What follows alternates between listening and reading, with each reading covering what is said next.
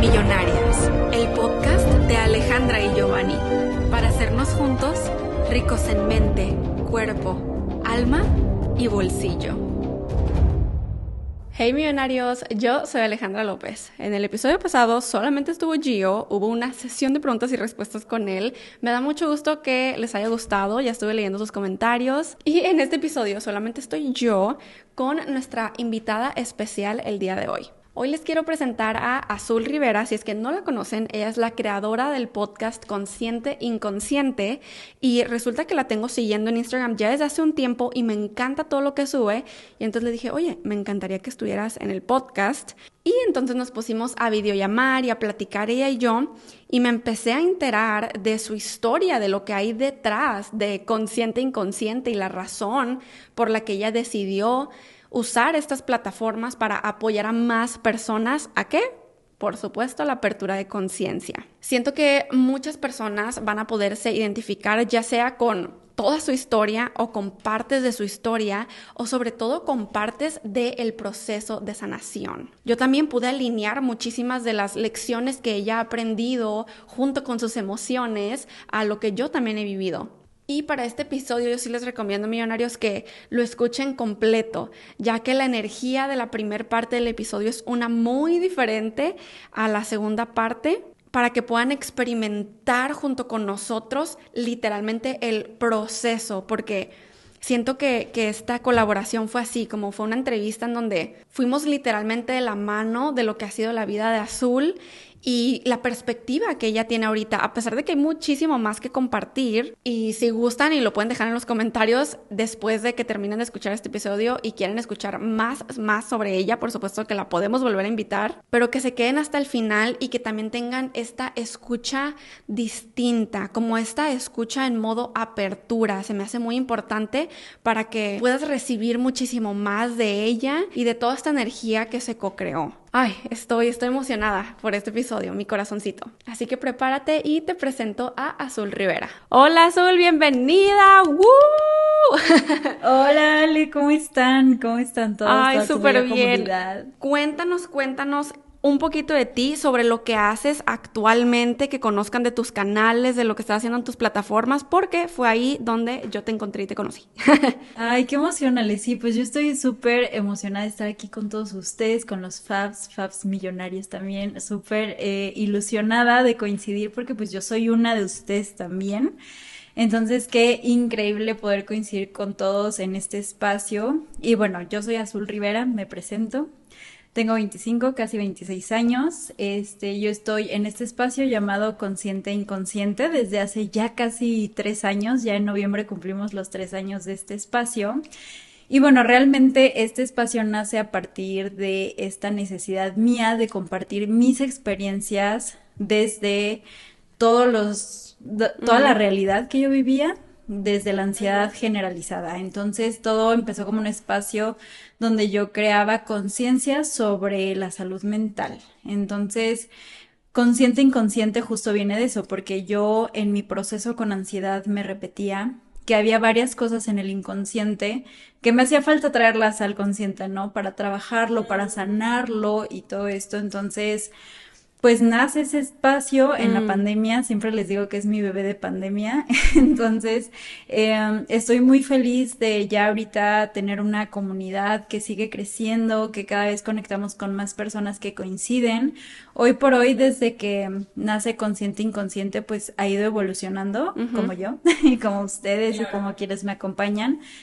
Como les dije, empecé hablando sobre ciertas herramientas por ejemplo, de el ir a terapia, que pues hoy por hoy lo sigo hablando, de hacer conciencia sobre lo que el cuerpo nos está solicitando, ¿no? Porque para mí la ansiedad es eso, es un grito del cuerpo, de la mente, del alma diciéndome, hazme caso.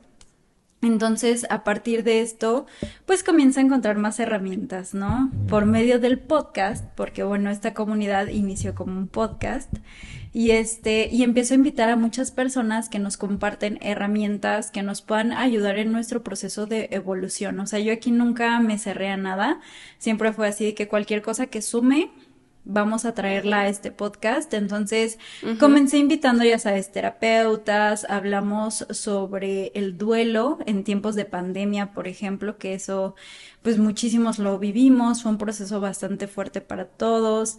Eh, y a partir de ahí empecé a evolucionar porque, pues, una de las razones por las cuales yo estoy aquí es porque me realicé un estudio de carta astral, que ya más adelante les cuento la experiencia.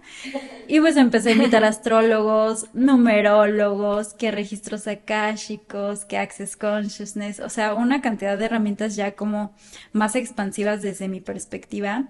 Y bueno, hoy por hoy ya me encuentro yo también preparándome en ciertos aspectos de la vida que pues también me gusta guiar a las personas, escuchar a las personas. Hoy por hoy hoy doy sesiones también de angeloterapia, tarot y oráculo terapéutico, corro barras, este, registros akáshicos, entonces pues, varias cosas que han sido bastante nutritivas para para mí y al mismo tiempo he visto la manera en la que también puedo nutrir a las demás personas compartiendo mi proceso personal. Entonces, pues digamos que es un pequeño resumen de, de este espacio, pero aquí vamos a platicar de, de todo. sí, me encanta.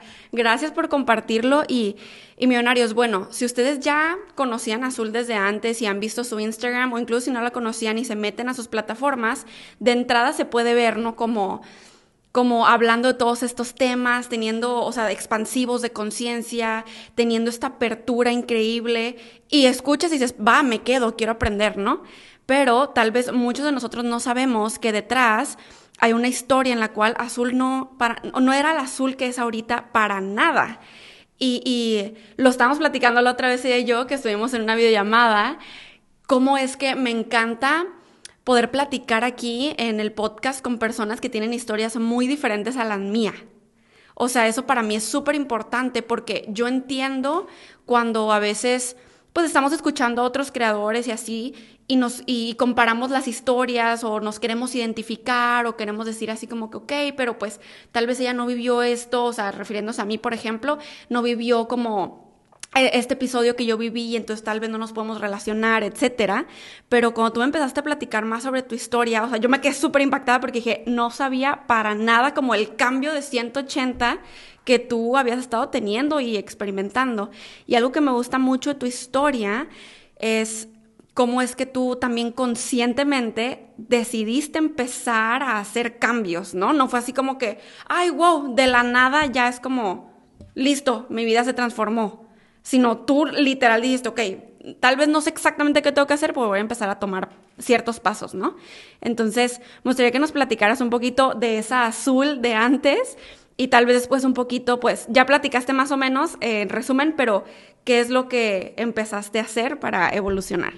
Ay, gracias, Ale, gracias. Este, pues sí, justamente era lo que hablábamos la vez pasada de que a veces pues solo vemos eh, el exterior, ¿no? A veces solo nos encontramos ciertas pantallas y más en redes sociales. Y algo que me gusta crear en, en este espacio de consciente inconsciente es la transparencia. O sea, a mí me gusta hacer un libro abierto, eso tú también coincidimos, ¿no? Eh, platicar con lujo de detalle porque siento que a veces en los detalles hay muchísimas respuestas para muchas personas que lo escuchan y yo te lo puedo decir desde mi proceso personal porque yo eh, a lo largo de mi adolescencia pues me encontraba muy perdida, como dices, no era la azul que era hoy, era una niña muy introvertida, muy temerosa, muy ansiosa, entonces mi refugio era escribir en un diario que tengo desde muy pequeñita y además de eso seguía creadores de contenido, que como te le dije, o sea, tú eres una de las personas que yo seguía en esta creación de contenido de conciencia también como de empezar a, a, verte a ti desde otros ojos, ¿no? Desde otra mirada y empecé a seguir a otras personas. Me acuerdo que a mí me dio un gran levantón en pandemia porque me sentía súper perdida y de pronto me empecé a dar cuenta que yo mentalmente decía, ¿qué pasaría si yo alguna vez lo hago, no? Pero no me la creía, o sea, yo decían, yo, yo cómo, o sea, ¿cómo es posible que yo lo pueda hacer? O sea, yo nada que ver. Si yo, todo el mundo dice que soy introvertida, si todo el mundo dice que soy una miedosa, que soy una llorona, ah, sí, porque siempre, siempre yo era la hipersensible, la exagerada, y yo crecí bajo ese contexto. Pero bueno, les voy a dar como un breve resumen de mi vida, de cómo llegué o cómo me animé a dar este paso que siempre ha sido mi objetivo como darles ese empujoncito, ¿no? De que no existe este imposible y que realmente si lo decidimos, lo elegimos, tenemos la posibilidad. Entonces, bueno, todo comienza realmente así como a detalle en el año 2015. En este año 2015 fallece mi abuelo. Es, digamos, como el, primer acercamiento que yo tengo a que un ser querido fallece. Y esta sensación de la pérdida, yo no la comprendía, entonces fue cuando la ansiedad se despierta en mí. Que vaya, una persona con ansiedad generalizada siempre tiene ciertas características, pero ya cuando, digamos, se te hace el diagnóstico y todo, tu cuerpo empieza a reaccionar de muchas maneras. Sí les voy a pedir que voy a hablar de ciertas cosas mm. que les pido que no se autodiagnostiquen, que no, no creen como justo este diagnóstico por parte de lo que yo les voy a platicar, porque todos somos seres súper diferentes, porque les voy a contar mis síntomas. Entonces sí me llega a pasar así como de que entonces yo también tengo y es así como de que no, o sea, no somos la misma historia, somos diferentes. Entonces yo empiezo a tener estas sensaciones de que me quedo sin aire, dejé de dormir, o sea, literal, era de noche y yo no podía dormir. Empezaba a tener estos episodios de llanto incontrolable, mucho nerviosismo, mucho, como esta sensación como de que yo iba a partir, o sea, fallecer, o sea, siempre sentía que me iban a dar paros cardíacos, me daban migrañas muy fuertes, pero les hablo que yo tenía aproximadamente unos 16, 17 años. Entonces empiezan estas emociones, empiezo a sentir que me desmayo a cada rato, entonces eso ya fue una señal de alerta y yo de ser una chavita que no le decía a nadie cómo se sentía, pues imagínense ya mi miedo, ya me acerqué a mi mamá y le dije, oye mamá, ¿me llevas al doctor? Porque yo jamás creé esa conciencia en casa de hacerle caso a mi cuerpo. O sea, si yo me sentía mal, me lo aguantaba. Si yo estaba triste, me lo aguantaba. Cuando me pasaba algo en mi vida personal adolescente, no le contaba a nadie, todo lo vivía yo sola. Entonces, pues los problemas en casa, todo yo iba creando ciertas barreras y me colocaba como un escudo porque yo sentía que yo era como la responsable no solo de mí, sino de las personas que me rodeaban. Entonces yo traía como una carga emocional encima de mí que adapté como mi realidad. Entonces cuando estos síntomas de la ansiedad empiezan a surgir en mi cuerpo, no empiezo a entender, mi mamá me lleva a un médico general porque obviamente tampoco mi mamá tenía las herramientas, ¿no? Ni el conocimiento. Entonces, cuando llego con este médico general, me dice, ah, sí, es ansiedad, tómate esto. Y yo así de, contexto, por favor. o sea, yo, yo no entendía porque yo dije, ¿qué es la ansiedad? ¿Qué es esta medicina? ¿Qué me va a hacer? Y como yo soy como muy hipocondríaca, la verdad, me meto a Google y veo estas pastillas y sale que pues muchas cosas, ¿no? Que realmente, número uno, un médico general no te las puede recetar, ¿no? Así nada más como chochitos. Entonces yo me choqueo porque yo digo, entonces, ¿a quién le hago caso? ¿A internet? ¿Al doctor? ¿Con quién voy? Entonces, aquí es donde ya decidimos ir con un profesional de la salud. Fuimos con un, primero con un psicólogo y ya a partir del psicólogo, pues ya este, él lo que hace es crear como un diagnóstico también junto con un psiquiatra para realmente eh, definir si requieres un medicamento o no. O sea, no es así de sencillo que te mediquen con psicofármacos, no es cualquier cosa. Entonces, eh, la terapeuta que me atendió en ese momento dijo que yo no realmente no necesitaba ese medicamento, que todo lo podíamos atender por medio de terapia. Y pues ahí es donde empieza mi camino, Ale un camino muy duro porque empiezo a esta situación de la terapia. Mis papás en ese entonces pues trabajaban casi todo el día. La verdad, mis papás fueron personas que siempre buscaron la manera de ayudarnos a, a tener lo más que ellos pudieran. Este, estuvimos todo el tiempo, por ejemplo, en escuelas de paga, pero yo no veía a mis papás. O sea, definitivamente casi no tenía contacto con ellos, eh, siempre estaban estresados por cuestiones del dinero. Yo inclusive sabía que si mis amigos salían, yo no podía ir porque sí definitivamente se notaba como el cambio de en cuestión económica, ¿sabes? Porque era una escuela de paga, pero yo realmente estaba ahí como de a fuerzas, o sea, como de que mi mamá decía, tú vas a estudiar ahí, pero realmente no teníamos las mismas posibilidades que los niños que estudiaban en esa escuela. Entonces, eh, pues yo empiezo a vivir como esta idea de que el tener ansiedad es estar enferma, que el tener ansiedad es como una carga más a mi familia. Entonces, pues empiezo a sentir como que pues soy una carga, o sea, empiezo a sentir que, que en vez como de sentirme mejor por ya ir a terapia, empezaba a sentir como que yo ya era un peso más, porque pues mis papás me estaban pagando la terapia, porque pues yo era como una molestia, como un estorbo, no sé, o sea, la verdad fueron emociones bastante difíciles de comprender a esa edad, porque yo sentía que yo estaba mal. Y en ese entonces para nada se hablaba sobre salud mental. Si ahorita ya estamos escalando un poquito, pues en ese entonces yo me acuerdo que el niño en mi escuela que iba con la terapeuta de la escuela era así como de que, ay, está mal, ¿no? Está loquito. Sí, algo le pasó, ajá. Sí, realmente era como, pues todavía existe un gran estigma alrededor de la salud mental, pero bueno, ya estamos luchando versus eso. pero el caso es sí, creo que ya no es para nada lo que antes. O sea, esto yo lo viví muy personal en casa. Sí, totalmente. Yo esto, les digo, lo viví como muy solitaria este, tuve varias experiencias también como que me generaron este rebrote ansioso con ciertas exparejas que yo tuve en la adolescencia, o sea, varias cosas que fueron así como calando. Pero bueno, ya llega el punto donde empiezo a tener otros síntomas aún más extraños. O sea, yo estaba en terapia y uno esperaría cómo sentirse mejor, ¿no? Yo empecé a comprender ya el duelo de la muerte de mi abuelo, empecé a entender pues el porqué de mis emociones, pero ahora las sensaciones físicas eran como más intensas, o sea, yo sentía malestares estomacales muy duros y cuando llegaba mi menstruación era así un pesar tremendo, ¿no?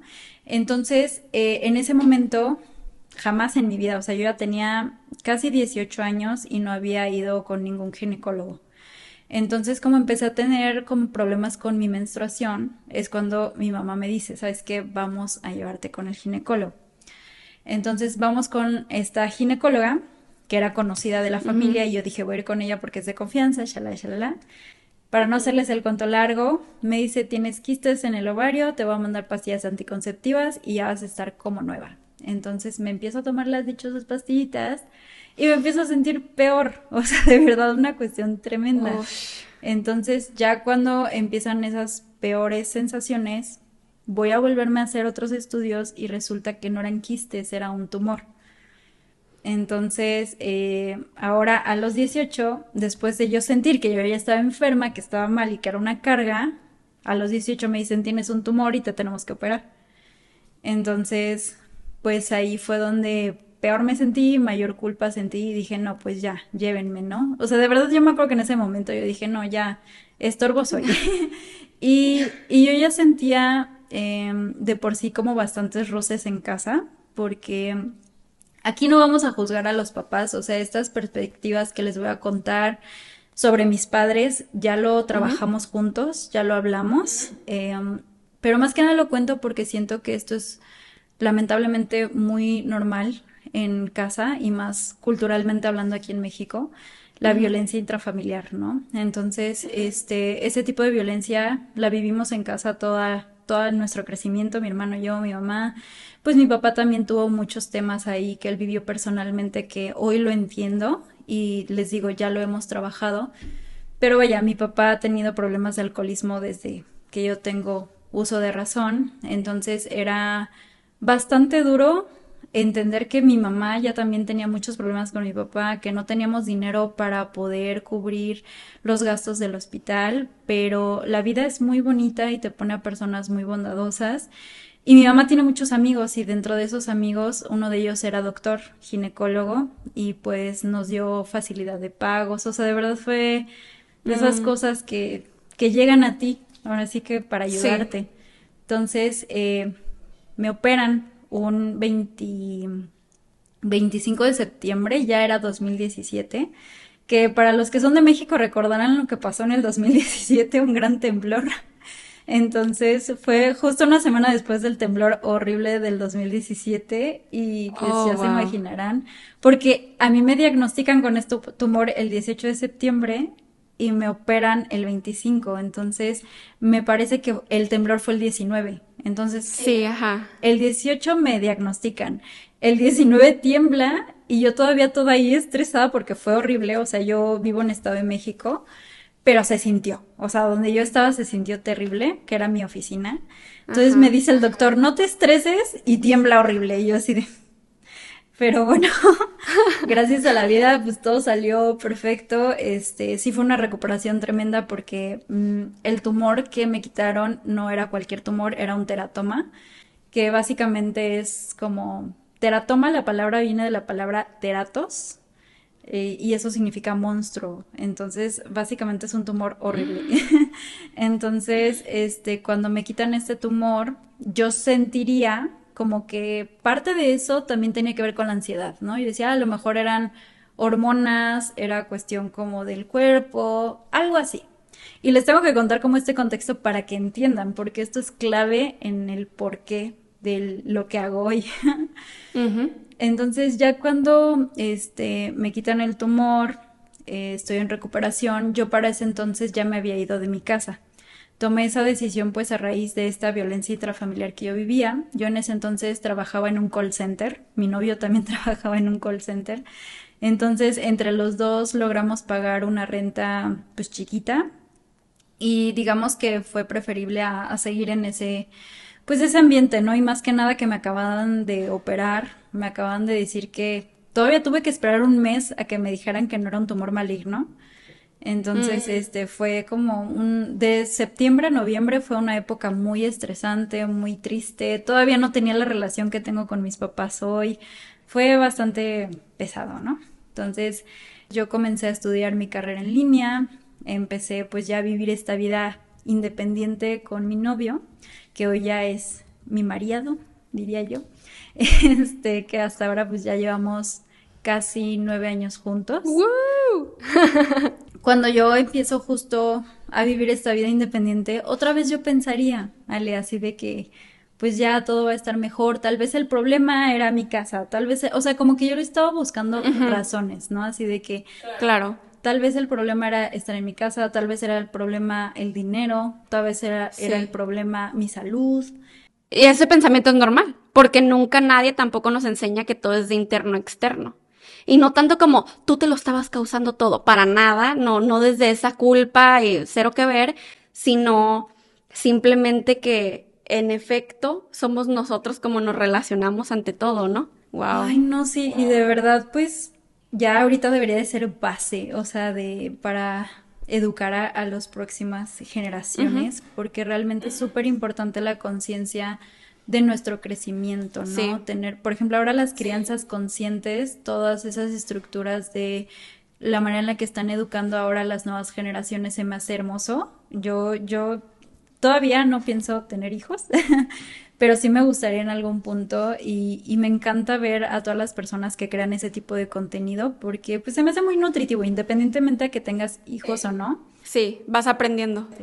Es bastante interesante pues para los hijos, no sé, que existan en tu familia, con tus amigues o algo así, pues yo creo que es bastante nutritivo. Hoy por hoy digamos que yo me pongo a recordar esos momentos de la vida y obviamente me comprendo, ¿sabes? Y, y, puedo entender que en ciertos puntos de la vida decidamos tirar la toalla porque yo también tuve muchas conductas, este, donde me autolesionaba donde me atacaba a mí misma porque realmente yo sentía que todo lo que sucedía a mi alrededor era mi culpa, ¿no? Era mi responsabilidad, inclusive lo de mi papá, lo de mi mamá, o sea, todo era como de que por mí, ¿sabes?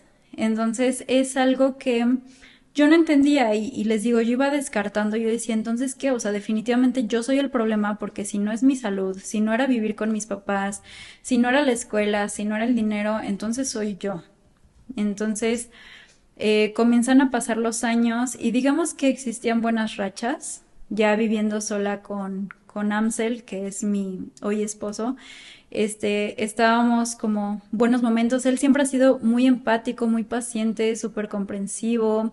Me acompañó muchísimo en esta época de ansiedad, porque él es como, como, eh, yo lo veía él como un roble, ¿sabes? O sea, como esta fortaleza donde yo encontré muchísimo hogar en él, pero al mismo tiempo yo sabía que, que esa sensación la quería sentir conmigo.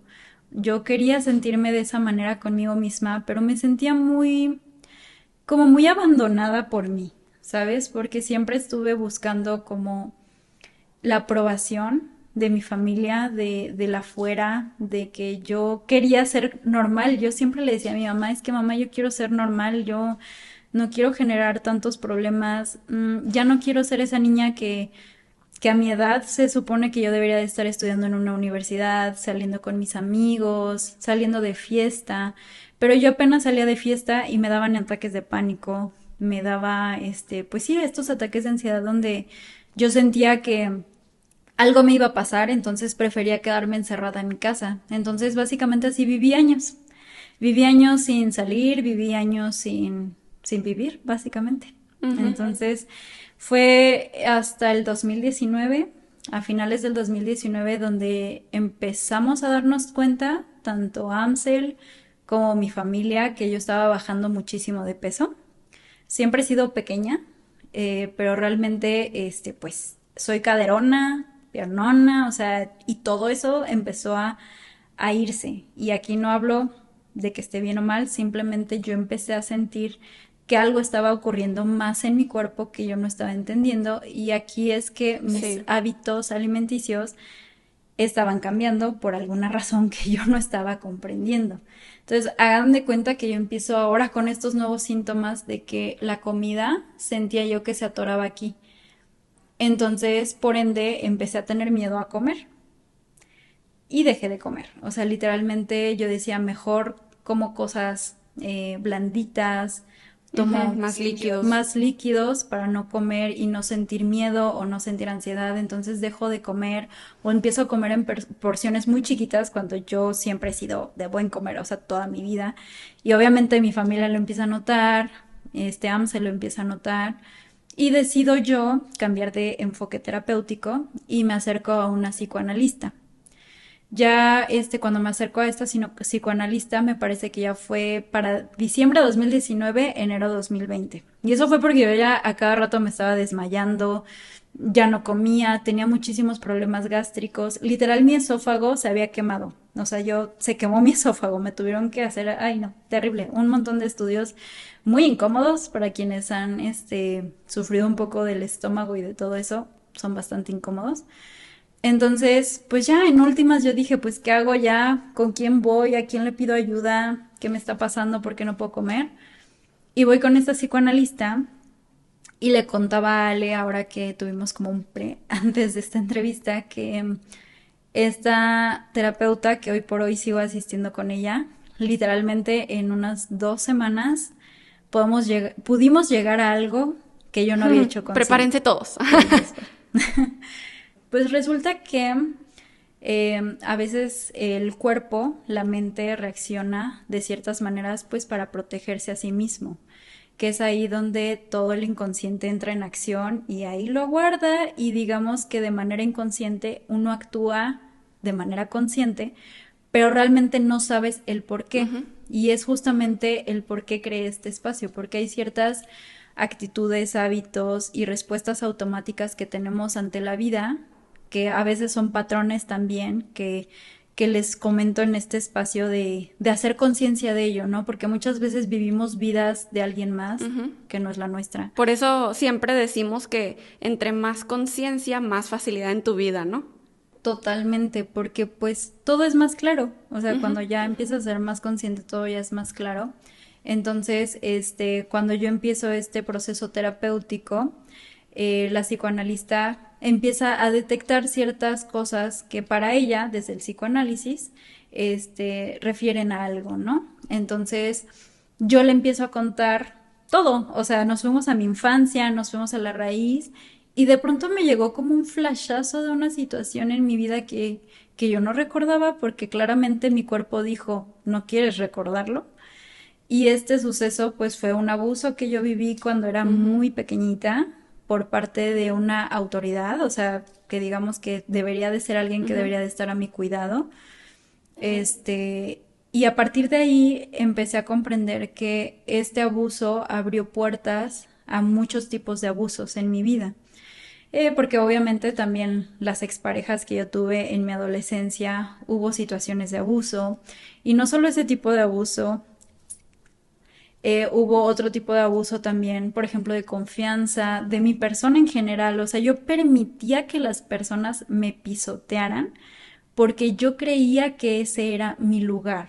Entonces, el abuso se ve reflejado en nuestra vida diaria de maneras muy distintas, no necesariamente se enfoca en un espacio de nuestra vida y por eso es importante que vayamos a la raíz. O sea, sé que es fuerte, y, es bastante doloroso, pero una vez que haces justo esta conciencia del por qué o, o, de ciertas circunstancias que hoy por hoy estás viviendo, más que nada es justo no normalizar sentirnos mal, porque yo pensaba que mi realidad se iba a basar desde el diagnóstico de ansiedad generalizada. O sea, a mí cuando me dijeron de que tienes ansiedad generalizada, depresión, un TCA, yo dije, ya, o sea, esta es mi vida y toda mi vida tengo que vivir sin salir, tengo que vivir cuidándome, tengo que vivir asustada, tengo que vivir enferma, porque yo era sumamente enfermiza. O sea, cualquier cosa me daba gripe, me daba tos, me daba colitis, me daba intestino irritable, me daba migraña, una cuestión de cosas que yo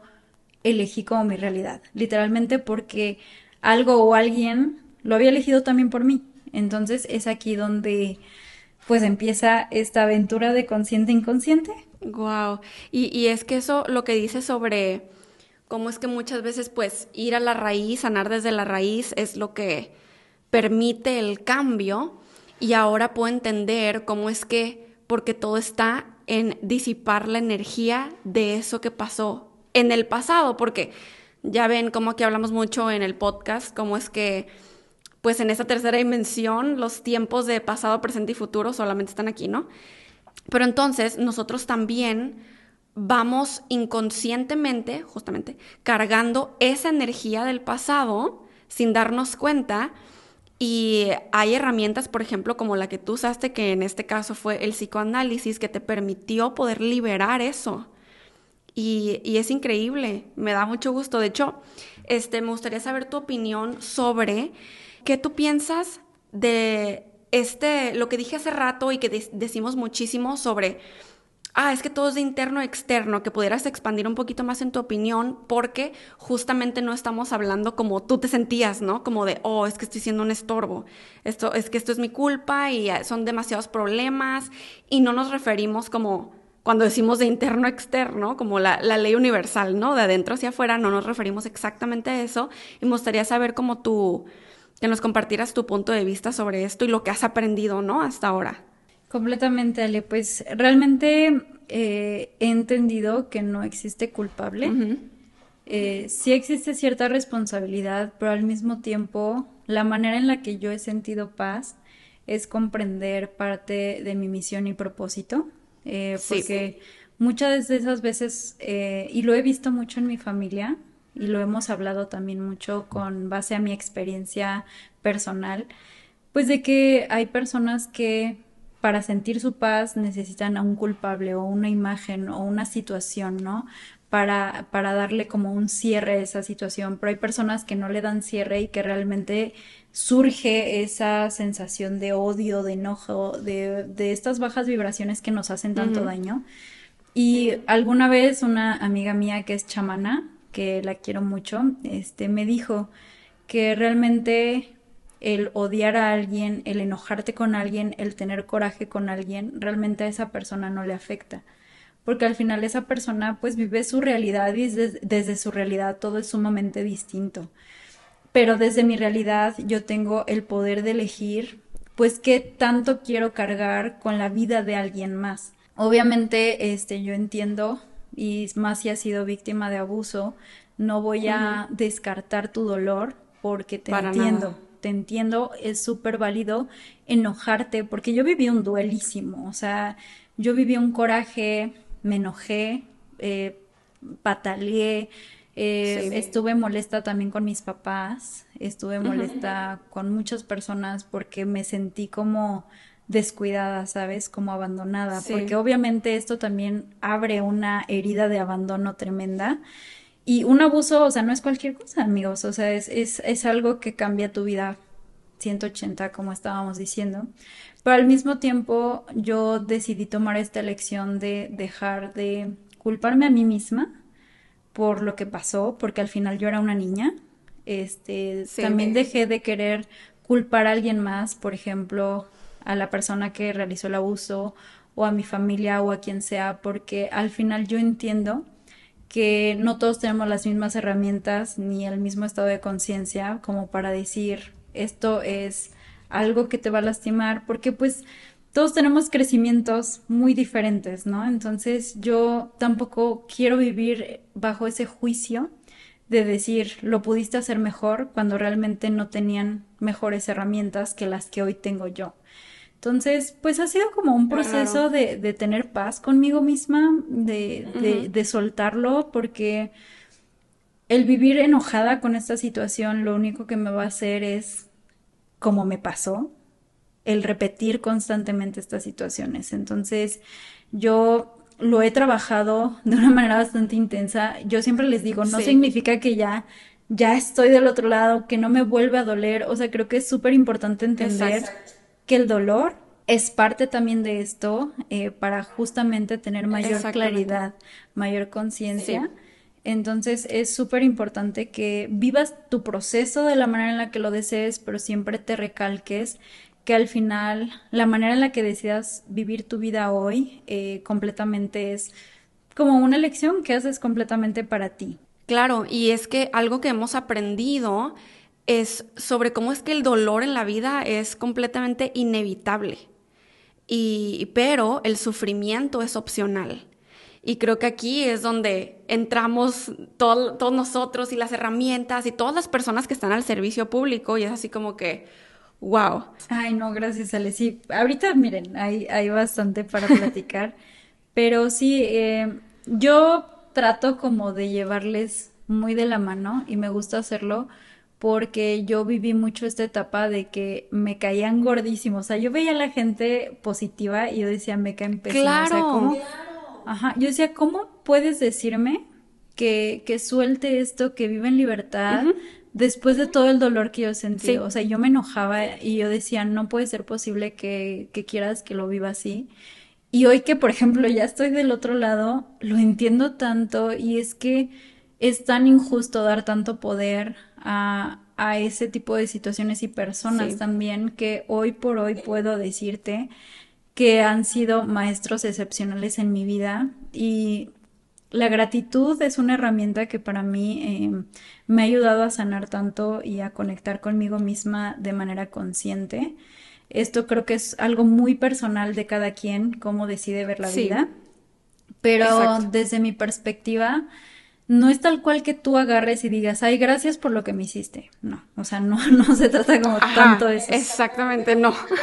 Es, más que nada como entender que ciertas cosas, sucesos en la vida que son fuertes, traumáticos, te llevan a ciertas experiencias que puedes tú después compartir, que es mi caso, por ejemplo. Eh, cuando me acerco, por ejemplo, a ciertas asociaciones o círculos de mujeres donde muchas hemos vivido abusos, eh, hemos vivido ciertas experiencias duras, qué bonito, o sea, se siente tener este abrazo y este acompañamiento de comprensión. Y aunque no sean personas así que hayan necesariamente como vivido un abuso, siento que todos hemos tenido ciertas vivencias que nos marcan y que al mismo tiempo con, con el pasar de los años, llegas a ciertas reflexiones y dices, vaya, yo al menos lo puedo decir así, de no haber sido por todo lo que he vivido no estaría aquí y no estaría como prestando también mi voz para todas las mujeres y personas en general que no han podido expresar ese dolor, ¿no? Porque mucha gente se ha acercado a mí y me dice, es que yo no había hecho conciencia de, de, mucho de mi infancia, o sea, me dicen, yo lo tenía completamente bloqueado y eso lo vemos mucho en sesión, porque me dicen, es que neta no, no lo había como puesto enfrente de mí y hoy que me lo estás diciendo, sí me dolió o, o sí me marcó o sí no lo entiendo y, y, y creo que esa experiencia hace que hoy por hoy no entienda ciertas cosas, ¿no? Entonces es como que ir a la raíz no es únicamente incomodarnos, pero sí es incomodar, pero al mismo tiempo es ponerte frente a un espejo. Así sí, como florecer. Creo que tú eres el perfecto ejemplo de del convierte tu desastre en un mensaje, ¿no? Y, y literal, o sea, de, las historias que hemos vivido y de todas estas experiencias que, que podemos considerar fuerte o incluso que alguna vez pudimos considerar súper fuertes, súper intensas y que con el paso del tiempo mediante nuestras sanaciones como, oh, puedo verlo esto en una diferente luz y ya no, ya, ya no me gusta incluso verlo así, tan, tan fuerte que fue algo bien intenso, simplemente fue una experiencia. Y de todo eso decides eh, pues ahora estar en esas plataformas y apoyar a otras personas que han vivido cosas similares. Y eso, eso es increíble y no de que todas las personas que hemos tenido experiencias así tengamos que decirlo, ¿no? O como expresarlo y apoyar a otros así públicamente en las plataformas. Pero sí tú puedes decidir, millonario, utilizar tu desastre y convertirlo en un mensaje y tal vez para la gente a tu alrededor, tal vez para tu círculo no tiene que ser nada público o simplemente tal vez para ti, para tu propio crecimiento álmico, no tiene que ser algo así como que, ok, veías un TED Talk, ah, no necesariamente, pero sí, sí, también eso está disponible. Sí, completamente. Y de hecho eso eh, alguna vez en una de las redes de apoyo donde yo estuve, cuando recién me empecé a acercar a las mujeres, porque esa es otra cosa, yo súper alejada de la energía femenina. O sea, yo veía mujeres eh, y lo rechazaba y con el tiempo he entendido que era el mismo rechazo hacia mí, sí misma, a mí misma. Entonces, este, cuando me empiezo a acercar a, a ciertas mujeres y, y me doy cuenta que empiezo a traer más amigas porque yo sentía que yo era una persona que no podía tener amigas. Sí esa era yo. O sea, yo decía, yo no puedo tener amigas porque no me sale, porque son muy emocionales, porque son problemáticas. Y al mismo tiempo era porque yo me percibía de esa manera. Sí, sí, no te das cuenta que es como tu propia limitación, aunque se pueda escuchar fea esa palabra, pero pues sí, es que no somos conscientes, es normal. Sí, totalmente. Entonces yo cuando empiezo a darme cuenta que extrañamente empiezo a traer a muchas mujeres que traen mensajes preciosos, empiezo a traer a muchas maestras también, porque todas las mujeres que me han guiado en este proceso como de conciencia, de espiritualidad, mm. son mujeres. Entonces, eh, cuando empiezo a platicar con ellas, ellas me dicen así como de que, justo lo que mencionas, no hay necesidad como de que si tú no quieres compartir tu vida, no lo hagas. O sea, es algo muy personal, algo que cada uno de nosotros lo vive a su manera. Y en este caso yo me di cuenta que uno de, digamos, mis capacidades, una de las cosas que, que para mí son virtudes hoy es la manera en la que me puedo expresar, la manera en la que puedo compartir y, y me hace sentir muy tranquila tanto conmigo eh, y cuando se me acercan personas y también me comparten sus experiencias, se me hace como un intercambio bastante bonito y nutritivo porque nos damos un acompañamiento. Entonces, totalmente lo que dice ahorita Ale para todos ustedes que nos escuchan, no hay necesidad de que hagas algo que esté fuera tampoco de tu comodidad. O sea, existen zonas cómodas que son válidas, que están bien y que donde tú te encuentras en paz eh, pero obviamente hay zonas que tú crees que son cómodas, pero realmente ya son incómodas. Entonces es como realmente ver qué tanto de la comodidad que sientes te hace sentir justamente en esta paz, en esta tranquilidad y qué tanto de esa eh, comodidad para ti ya no se siente bien. Entonces es como, para mí la introspección, que, que es algo que en mi proceso personal me ha ayudado mucho, también se los recomiendo, los ejercicios introspectivos, pero pues también sé que no todas las personas funcionamos igual, ¿sabes? Hay personas que son como más visuales, más auditivas, hay personas que les gusta más leer, hacer ejercicio, ¿saben? Es como encontrar ese espacio seguro donde ustedes puedan conectar más con ustedes mismos y comprenderse más, porque no se trata solo de buscar allá afuera, sino que la mayor parte de las respuestas pues las encontramos aquí adentro, por más cliché que sea. Exacto. Sí, totalmente. Y fíjate que en todo este tiempo que has estado contando tu historia, eh, me empecé a identificar, fíjate, con algo que yo viví este, hace un tiempo, pero ya, o sea, ahorita, de, ¿sabes? De adulta. Y, cuando mencionaste sobre, no, pues o sea, me, enojé y me, y me, sentía culpable, eh, a pesar de que era una niña, me puse a pensar en cómo es que tal vez muchos millonarios, personas que nos están escuchando, también se identifican con tu historia y, con los procesos de sanación, pero sin haber sido niños. Ya, ya ahorita, tal vez en este momento, tal vez incluso algo reciente. Y entonces Simplemente quiero decir aquí que también te comprendemos y que ahorita a mí me está cayendo el 20 como de, oh my God, los procesos son muy similares. Porque también yo viví un tipo de abuso que jamás, es la primera vez que lo estoy diciendo en voz alta con esta palabra, abuso, pero como de poder, como manipulación en, modo poder. Eh, y, y yo, o sea, tardé muchísimo en decidir, literal, elegir sanarlo, porque precisamente escuchaba a personas y decía, no, o sea, ¿cómo puedes estar como tan positivo o tan alegre?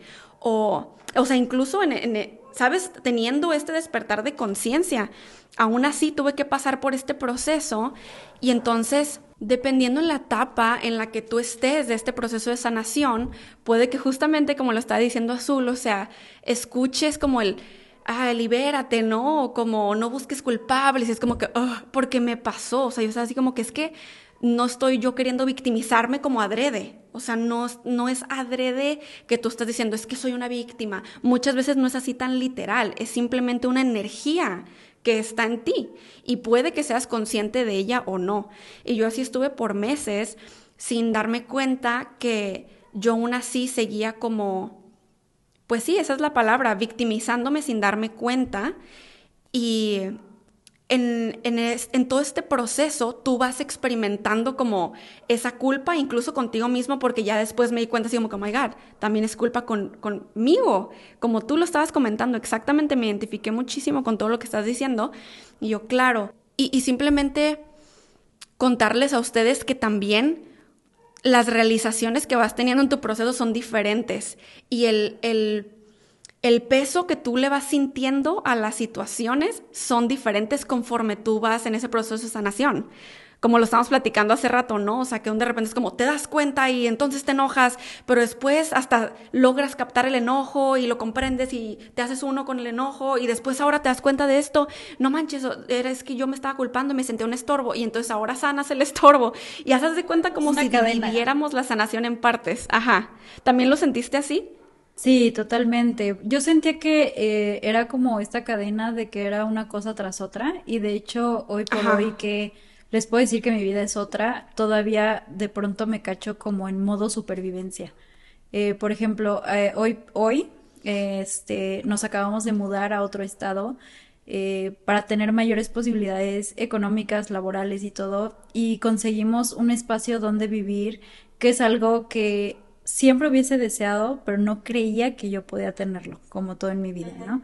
Entonces, ahora que hemos tenido la posibilidad de decorar este espacio con nuestro gusto, que por ejemplo mis papás han estado súper presentes de una manera sumamente amorosa, yo al mismo tiempo le, decía a mi mamá y le decía a mis amigas, así que es que no me la creo, o sea, realmente en mi interior todavía hay algo ahí que se siente herido y que piensa que no lo merece o que no lo puede disfrutar. Pero gracias a estas herramientas que, que, les comparto en el podcast y que también Ale les comparte a todos ustedes, eh, son lo que me regresa, ¿sabes? O sea, me permito reconocer ese dolor, esa herida. A veces vuelvo a sentir ansiedad, pero la veo. ¿Por qué? Porque ya, ya me conozco mejor, ya me entiendo mejor, ya no me juzgo tanto. Entonces, por eso el autoconocimiento para mí ha sido base y el autoconocimiento es diferente para cada quien, ¿saben? O sea, yo lo he obtenido terapia, eh, herramientas holísticas que a mí me encanta, o sea, a mí me encanta conocerme y por ejemplo a mí me presentan una herramienta y yo digo, quiero probarlo, quiero experimentarlo, quiero ver qué se siente, ¿no? Hace poco constelé, jamás había constelado en mi vida y se me hizo una práctica súper interesante de conocerme a mí, a mi linaje también y me dio tanto sentido por justo lo que yo he visto en casa, ¿no? Eh, con mi energía femenina también, mi linaje femenino. Y fue como algo muy amoroso eh, de trabajar y de, de tener aquí enfrente. Pero eso me funciona a mí. Por eso yo siempre les digo, miren, aquí están todas las herramientas que yo les traigo. ¿qué te sirve a ti? ¿Qué te gusta a ti? O sea, también puedo entender que hoy por hoy en este auge espiritual, pues podemos llegar a sentir presión como todo, ¿no? Así de que es que todo el mundo dice que esta herramienta, pero es que a mí no me gusta. Claro. Y no me hace sentir bien, y es que las rutinas, los hábitos, de que el club de las 5 de la mañana, yo no soy así, bla, bla. Los entiendo, o sea, jamás me he identificado con el club de las 5 de la mañana, jamás he sido ese tipo de persona. Pero eso no significa tampoco que sea bueno y malo, porque acuérdense que lo bueno y malo es un juicio que creamos con respecto a lo que pensamos que es como la realidad, ¿no? Entonces, Exacto. eso depende mucho de tu perspectiva. Pero realmente yo digo, eh, tengo amigas, por ejemplo, nuestra Amix Mar Estrada, que es buenísima con los hábitos. Sí. Me encanta verla. Pero yo le digo, qué bárbara. O sea, le digo, esta mujer es la más sagitario del universo. Sí, o sea, está increíble. Y la admiro mucho porque ella tiene las mismas sensaciones físicas que yo tuve con la ansiedad, que si gustan ir a ver el episodio que grabé con ella sobre ansiedad. Eh, y ella encontró ese espacio justamente para trabajar en ella misma y para sanar. Yo de lo contrario soy súper nocturna, o sea, yo me gusta escribir en la noche, me gusta leer en la noche, me gusta crear contenido de noche, ¿sabes? O sea, como todo este espacio nocturno. Considero que me gusta mucho los espacios creativos donde puedo crear como el contenido que les comparto en redes y decir, ay, esto me gusta, esto se los voy a compartir de esta manera como para que les llame la atención. Eh, me gusta canalizar información también para las personas que me siguen, porque eso en su momento a mí me dio muchísima paz y me gusta como también poder ser parte de eso para las demás personas. Entonces, es como encontrar ese lugar donde tú te sientas y que digas, estoy bien a gusto aquí me siento bien a gusto aquí y aquí me quedo. Porque muchas veces no lo hacemos por el que dirán, porque tienes que ser de cierta manera, que porque la sociedad, que porque la vida y la realidad. Pero mira, creo que uno encuentra más paz cuando deja de tener los oídos abiertos al exterior y empieza a taparse los oídos, a cerrar los ojos externos y empieza a ver hacia adentro. Es como voltear los ojos hacia adentro, todos nuestros sentidos, pero hacia adentro. Em, creo que a fin de cuentas, personas como tú y como nosotros estamos aquí justamente, ¿no? Platicando nuestras historias, de nuestras experiencias y de las herramientas que nos funcionan.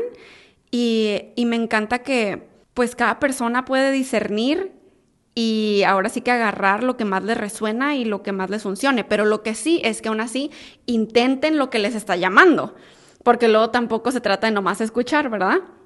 Oye, y, pero te quiero preguntar, porque esto se me hace también muy interesante, sobre cómo es que hasta se siente que la energía del episodio cambió, ¿no? De cuando estábamos hablando de, tu historia y ahorita, porque en esos momentos, incluso si nos, me refiero de este episodio al principio, que estamos así tan indagados escuchándote, también siento que nos envolvemos de esta energía y tú dices, ay, ¿Cómo, por ejemplo, cómo pudiera alguien en esa situación pensar, alguien que vivió eso, claro, todo pasa para algo, ya sabes, ¿no? Todo pasa, se dice por algo, pero nosotros siempre decimos que es para algo.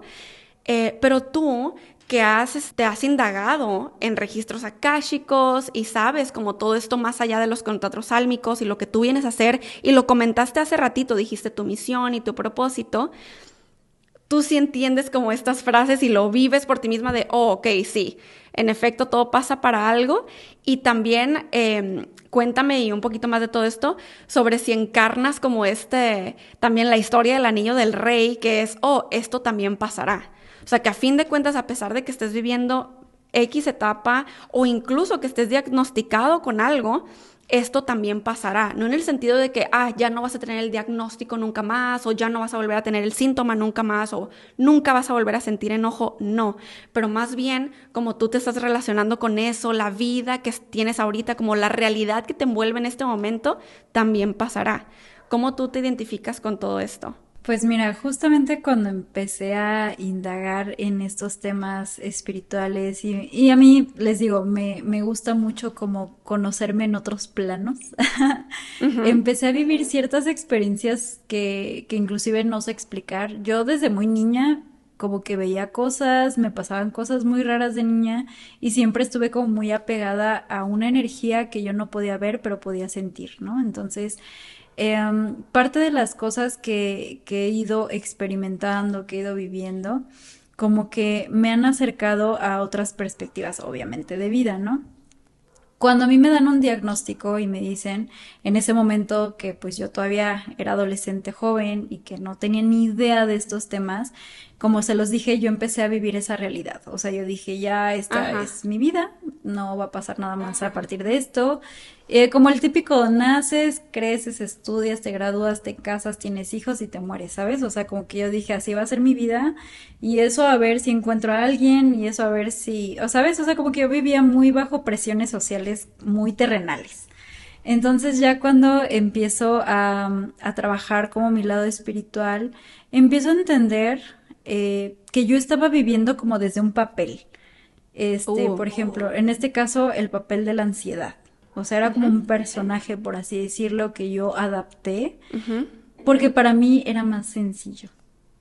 Era más sencillo decir, mejor soy esta persona incómoda, tanto para mí como pues para los demás también, este, donde ya me hice a la idea que esto es todo lo que puedo hacer, porque yo soy administradora de empresas, este, y siempre he trabajado y en una oficina, ¿no? Yo siempre me percibí como una persona que iba a estar ahí, porque realmente ahí encontré una seguridad y yo dije, pues así me quedo, ¿sabes? O sea, para mí era más fácil porque ya tenía un empleo donde relativamente me iba bien, donde yo decía, pues está bien.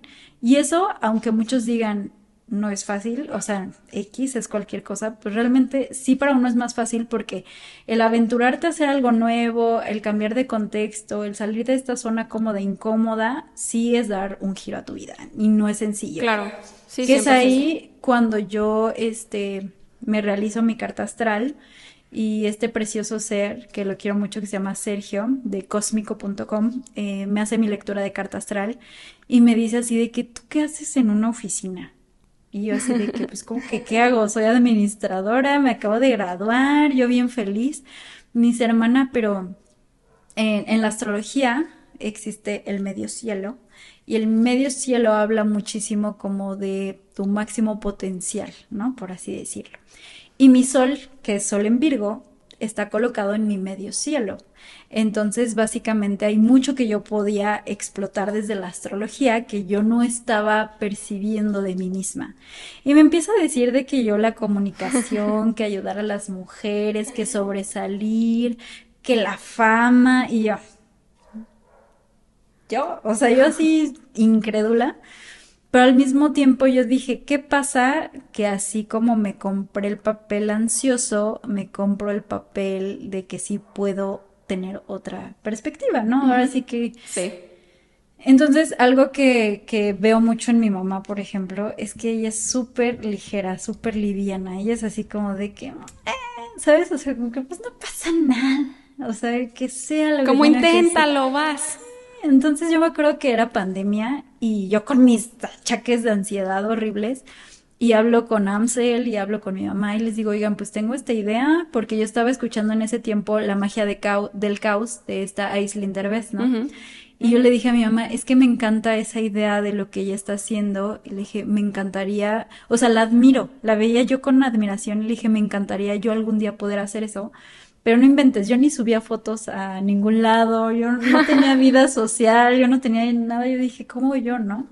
Entonces en este momento que yo empiezo como a, a construirlo todo, porque eso sí, o sea, yo siempre he sido muy estructurada, al fin Virgo diría yo, empiezo a crear como esta estructura de, ok, ¿cómo quiero que se llame el podcast? Mandé a hacer el logo, yo dije, si lo voy a hacer, pues lo voy a hacer padre, ¿no? Mandé a hacer una introducción, mandé a ah. hacer este, también un video de una animación que sale todavía en mis videos, varias cosas porque eso para mí era como seguridad dentro de mi ansiedad. Entonces ya cuando empiezo a dar este giro de mentalidad y empiezo a decir, bueno, y si sí puedo, o sea, y si sí me sale, ¿sabes? O sea, como que ya empezar a creerme esta realidad. Y ahí es donde, conforme han ido pasado estos tres años de consciente inconsciente, me he dado cuenta que, que he ido transformándome en muchos aspectos, ¿sabes? Porque obviamente empecé queriendo controlarlo todo, ¿sabes? Desde en este momento, en este preciso instante, se tiene que subir el episodio y si no se sube, o sea, yo muy mal conmigo. Y de pronto me transformé y yo dije, ay, no pasa absolutamente nada, eh, la comunidad lo entiende y este, y no pasa nada, ¿sabes? Y de ahí empecé a experimentar otras cosas y empecé a sentir que realmente yo me estaba presionando demasiado por cumplir una expectativa que ni siquiera me pertenecía. Entonces, este proceso que he vivido en este espacio es donde me he dado cuenta que las cosas siempre pasan. O sea, de verdad, uno se enfoca tanto en querer controlar el momento presente, pasado, futuro, lo que hablabas de la tercera dimensión, que se les olvida que en este tiempo, que yo sé que les va a sonar bien cliché, que es el aquí y el ahora, este, tú sí tienes la oportunidad de elegir cómo la quieres, cómo lo quieres vivir y cómo lo quieres experimentar. Entonces, em, definitivamente desde que me acerqué, por ejemplo, em, a Access, que esto fue el año pasado recién, ha sido como un, como un balde de agua fría encima de mí, donde yo me di cuenta que ay, me estaba complicando tanto las cosas. Sí, sí, sí. o sea que de verdad estaba, y no, como decías también hace rato, ¿no? O sea, no es de que lo hagas tan consciente, o sea, simplemente solo uno funciona con las herramientas que tiene y pues mis herramientas que yo tenía era todo control, todo perfecto, todo analítico. Entonces yo cuando empiezo a invitarme a esta otra realidad donde yo puedo elegir sentirme diferente y disfrutarlo más, es donde empiezo a notar que las cosas salen inclusive mejor para mí, ¿no? Desde mi perspectiva. Sí. Todo empieza a salir eh, como muy ágil, inclusive las cosas. Sí, fluido, sin esfuerzo. Ándale, o sea, todo empieza a salir y, y, es donde ahí todavía entra mi síndrome del impostor y el ego así diciéndome ah, no. claro. Que me dice así como de que, ojo, espérate para el golpe, otra vez, o sea, no, ni, ni te acomodes, ¿no? A veces otra vez me regresa. Pero ahí es donde entran estas herramientas y recuerdo también, porque algo que les dijo, les digo mucho del pasado, porque a muchos les gusta tenerlo así como de que el pasado, ¿no? Pero a mí el pasado es, es como una imagen maestra. O sea, yo, yo he hecho mucho las paces con esa, ese tiempo en esta realidad y pues yo digo, bueno, al final creo definitivamente que hubo una causa eh, a partir de lo que yo viví, así como hay una causa a partir de lo que estoy viviendo hoy. Y eso es lo que también me ha permitido vivir desde esta perspectiva como más tranquila, más liviana, más ligera y decir, bueno, sí me permito que salga el ego, el miedo, el, la sensación pasada, pero vaya, ya no vivo desde eso. Entonces, pues son como unas constantes experiencias que creo que muchos se pueden identificar, donde de pronto todo es un caos, que de hecho eh, grabé una vez un episodio sobre la catarsis y el caos, cómo es necesario, ¿no? A veces este, vivirlo. Ah, yo también tengo un video en mi canal de que necesitas caos en tu vida. es que el caos realmente es un llamado, o sea, para mí es como una oportunidad, o sea, el, miedo, el caos y la catarsis son una oportunidad de desconectar para volver a conectar, de, de verte desde otra perspectiva y también de ver qué, qué ajustes, ¿no? Requieres. Entonces, mm, no sé, o sea, cada que me siento como otra vez en este caos es como de que, ¿y por qué me siento así? ¿Sabes? Me empiezo a hacer ciertas preguntas de análisis y es como de que, bueno, creo que el entender a mis emociones de raíz me ha llevado a no sobre exaltarme con lo que siento, porque como se los dije al inicio, soy una persona hipersensible, o sea, realmente todo lo siento demasiado. Entonces, parte de conocerme a mí misma es entender esa hipersensibilidad, de dónde viene y comprenderla. Es como de que, ok, ¿quieres llorar? Órale, vamos a llorar, vamos a compartir, y vamos a experimentar lo que tengas que experimentar para que te sientas más tranquila. Pero sí les puedo decir que es, es un viaje eh, que uno vive consigo mismo, que lo comparte con demás personas y creo que esa es otra cosa súper importante. Yo en el espacio siempre les digo que, que allá afuera hay un espejo inmenso porque pues muchas personas eh, se acercan a mí diciéndome así de que es que repito mucho estos patrones, es que se acercan personas de X tipo y ya no aguanto, y es que ¿por qué me está pasando esto a mí, sabes? O sea, como ese tipo de experiencias. Y yo siempre les digo, observa que de allá afuera, no porque otra vez busquemos culpable, ¿no? Así de que no, es que hay algo mal en ti o tú eres igual a esa persona y por eso los atraes, no. Simplemente es comprender qué es lo que necesitas aprender de esa situación con esa persona. ¿Cuál es la lección? Ajá. Ajá porque yo atraía a personas que literalmente me utilizaban como basurero emocional.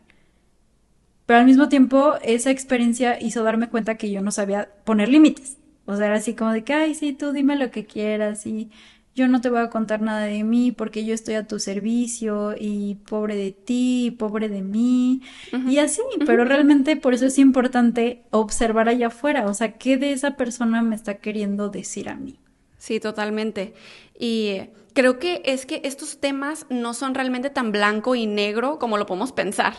O sea, nuestras experiencias de vida, las herramientas, o sea, me encanta que en realidad, como lo comentábamos hace rato, que cada quien va a agarrar de, esto lo que le resuene y también cada quien lo va a entender e interpretar dependiendo en la etapa de vida en la que esté. Entonces, alguien puede ver este o escuchar este episodio en cuanto salga y es como, ah, ok, aprendí esto. Pero después en un año volverse a encontrar con este episodio escucharlo y va a agarrar cosas súper distintas. De hecho, cosas que tú estás compartiendo las va a poder ver desde otro lente. Y eso es muy maravilloso. Entonces, si hay cosas, millonarios, que ustedes escuchan de nosotros o de quien sea, y como que dices, ¿cómo? No entiendo todavía cómo le hicieron para llegar ahí. O sea, ¿cómo es que surgió este cambio? Yo también quiero ese cambio tampoco no te frustres porque todavía no estés ahí, sino todos hemos vivido estos procesos y esas etapas y algo que comentaste que me encantó, que es como este personaje que tú estabas decidiendo, elegiste este personaje de la ansiedad, me recordó a, Jim Carrey, ¿no? Lo que él dice, que pues obviamente que la vida es lo que compartimos aquí también en las leyes espirituales, la vida realmente es un juego. O sea, casi, casi sí estamos en una simulación. Y muchas veces usamos esto como para decir, ay, y ya porque es una simulación, entonces lo intenso que me pasa, ajá, es como lo tengo que este, aceptar y así como, bueno, la aceptación es, es una parte muy importante de la sanación, pero no es tanto que te vas a dejar o que, ay, ok, entonces que todo lo malo pase, no, sino es más bien como, gracias a este entendimiento, a mí en lo personal me ayuda, como tú dices, a que cuando llega una emoción intensa, que cuando en efecto veo el caos y es algo que no hemos compartido tal cual yo y yo todavía en su momento, pero ahorita y en los últimos meses hemos estado viviendo un proceso ahí caótico. Eh, pero gracias a este entendimiento estamos súper tranquilos, hemos aprendido ciertas lecciones, por supuesto, y tenido que enfrentar ciertas emociones juntos y lidiar con ellos como pareja, que todavía es diferente, que tú probablemente me entiendes. O sea, todavía es diferente a estar solo. Ahora también tener que si tu pareja está súper, no sé, agüitada, súper enojada o está lidiando con lo que sea, también es tú como pareja, cómo entras ahí y tu vida personal, cómo es afectada o no afectada. En fin, ¿no? Creo que el entendimiento de Jim Carrey, eh, somos personajes simplemente y nosotros podemos también decidir qué cachucha nos vamos a poner. A mí en lo personal me ha facilitado la vida de una manera increíble, así como en efecto es un juego, así como relájate, morra. Yo misma me digo a mí, no, relájate. Porque literal, yo hago, doy lo mejor de mí, sigo, o sea, siempre creciendo y elevándome, soy empática con la gente, trato bien a los demás. ¿Sabes? Como te pones en esta posición como de, hey, sí, estoy dando mi aportación al mundo y entonces qué personaje voy a elegir hoy. Y así, y, me mantengo como en esta fluidez. Y esperemos que este episodio les haya traído luz, haya sido de valor para ustedes, que eso es lo más importante. Eh, nos super extendimos, la verdad es que yo creo que podríamos seguir platicando por miles de horas, pero antes de acabar, ¿hay algo más que tú quisieras compartir que se te hace así crucial dejar en este episodio? Sí, bueno, creo que es algo que trato de recalcar mucho a mí misma y, siempre soy de la idea de que las señales llegan de maneras inesperadas o a veces muy directas, indirectas, todo depende, como dices, si resuena con ustedes, porque al final es justamente entender, ¿no? Que cada quien tenemos experiencias distintas y pues podemos iniciar este viaje de de comenzar a comprendernos y también de, de vivir un poquito más ligeros eh, con base a lo que sucede a nuestro alrededor y soltar parte de ese control que a veces queremos tener de lo que pasa, de lo que no pasa y de lo que puede pasar. Pero al final recordar que eh, además de que venimos, definitivamente todos tenemos un propósito, una misión, como se los dije, es realmente no tomar las cosas con tanta seriedad, porque eso es algo que, que yo sentía, ¿sabes? O sea, yo sentía que yo era el papel protagónico en la vida de todos. Y esa es una, una oh. lección muy fuerte que, que me he llevado porque era así como de que es que si yo hago o no hago esto voy a afectarle a alguien, pero realmente las cosas no eran así como yo lo pensaba. Entonces me empecé a ser consciente de que realmente yo, la única protagonista de la vida, o sea, soy yo en mi misma vida. Entonces, eh, y lo mismo, o sea, nadie más, eh, o sea, ni mi pareja, ni mi mamá, ni mi papá son protagonistas de mi propia vida, o sea, compartimos, experimentamos, nos sumamos. En el caso de mi relación, híjole, ha sido un aprendizaje increíble pero al mismo tiempo siempre hemos respetado nuestra individualidad y vemos la manera en la que nos podemos aportar, pero al mismo tiempo somos conscientes de que tenemos que trabajar como individuos, ¿no? Eh, porque pues es nuestro camino, es nuestra vida y lo que surja de acá adentro va a surgir en nuestras relaciones. Entonces, pues lo único que te puedo decir es encuentra ese espacio donde te sientas seguro, segura, segura, donde te sientas en calma también de, de donde puedas o la manera en la que puedas tú expresarte. No trates como de hacerlo de la manera en la que lo hagan los demás, porque muchas veces por eso sentimos tantísima presión allá afuera.